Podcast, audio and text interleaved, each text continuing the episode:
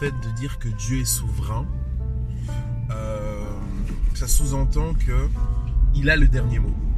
Le diable ne pourra pas euh, aller euh, dans une certaine zone, ne pourra pas faire certaines choses sans, euh, la permission de Dieu.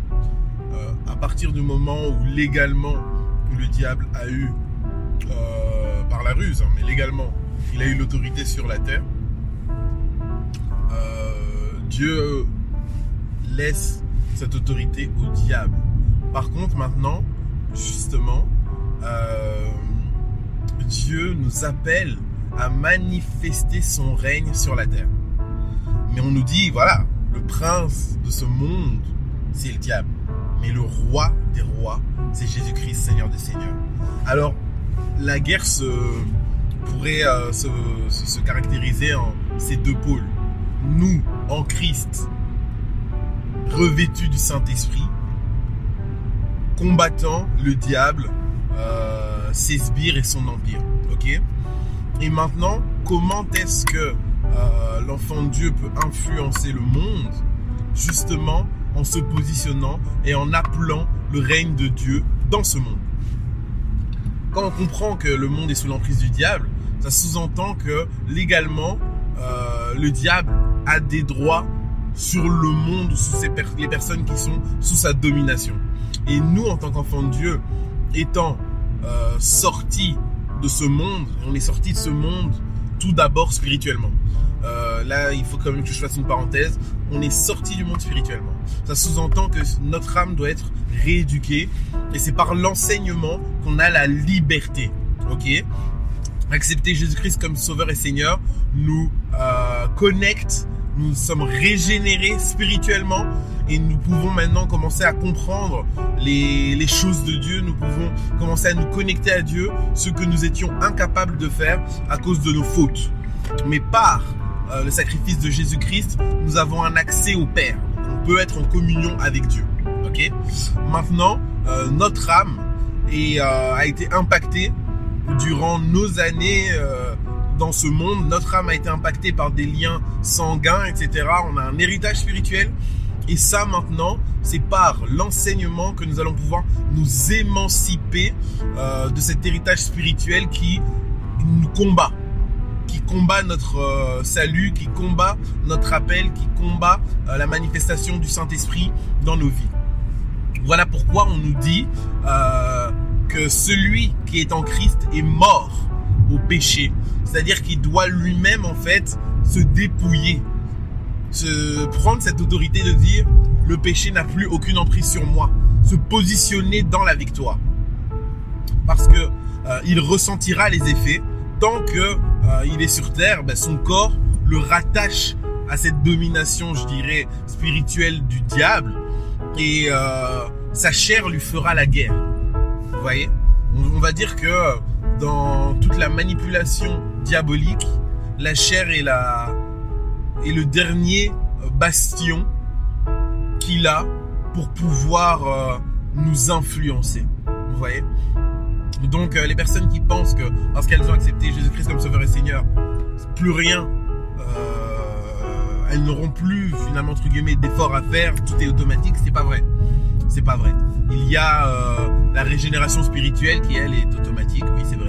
Tu as le Saint-Esprit en toi. Donc là maintenant, tu es rendu capable de pouvoir accomplir des bonnes œuvres, de pouvoir marcher selon l'esprit, de pouvoir marcher dans la sanctification. C'est la foi c'est euh, finalement la conversion qui te rend capable de pouvoir, après, marcher réellement comme un disciple de Christ. Avant ça, tu n'as pas, tu n'as pas la capacité. Le Saint-Esprit te rend capable de pouvoir faire ça. Tu n'as pas la capacité avant. Donc voilà. Euh, surtout, euh, éviter les frustrations liées à ça oui voilà, euh, j'ai accepté Christ comme sauveur et seigneur, mais je comprends pas pourquoi ma vie ne décolle pas, pourquoi je ne change pas, etc., etc. Comprends que ta chair elle est toujours là et que là tu rentres dans un combat, le combat contre euh, le combat de ta foi en fait. C'est tu dois te positionner contre ta chair, tu dois laisser ton intelligence être renouvelée par la parole de Dieu, tu dois prendre possession de ton autorité spirituelle, tu dois assujettir ta chair tu dois euh, prier, jeûner, veiller. Euh, voilà, tu rentres donc dans cette dynamique-là. Sans cela, tu n'auras jamais euh, la victoire. C'est vraiment important. Donc voilà, Dieu est souverain. Dieu est souverain et Dieu a mis des bornes. Dieu a mis des bornes au diable que le diable ne peut pas dépasser. Mais dans ces bornes, le diable peut forcément se manifester et agir. Et nous, justement, notre rôle en tant qu'enfant de Dieu, c'est d'appeler la manifestation du royaume de Dieu. En fait, nous combattons les œuvres des ténèbres et du diable. Le diable veut que toutes les générations périssent et aillent en enfer. Et nous, nous sommes là pour euh, sauver nos générations, pour les amener à Christ, pour euh, limiter les mouvements du malin, pour euh, même les annuler, pour l'empêcher d'agir sur une génération, deux générations. C'est ça le combat en fait. Et l'horloge, elle est là l'horloge dit que voilà, un moment euh, T, euh, si le mal atteint un certain niveau, Dieu va, va retirer son église. Et nous, justement, à force de nos prières, à force avec le Saint-Esprit, revêtu du Saint-Esprit, nous repoussons le mal. Afin que la parenthèse soit toujours ouverte et afin que des gens soient sauvés. C'est vraiment ça, euh, le combat et la guerre dans laquelle nous sommes. Donc un enfant de Dieu qui ne se positionne pas dans ce combat n'a pas compris réellement son appel. Tout est prétexte à accomplir cette œuvre-là. Dans qu'importe la sphère dans laquelle vous vous opérez, qu'importe l'appel que vous avez, tout n'est prétexte qu'à ouvrir cette parenthèse, permettre aux gens de notre génération de rentrer dans cette parenthèse, repousser les œuvres du malin et sauver des vies.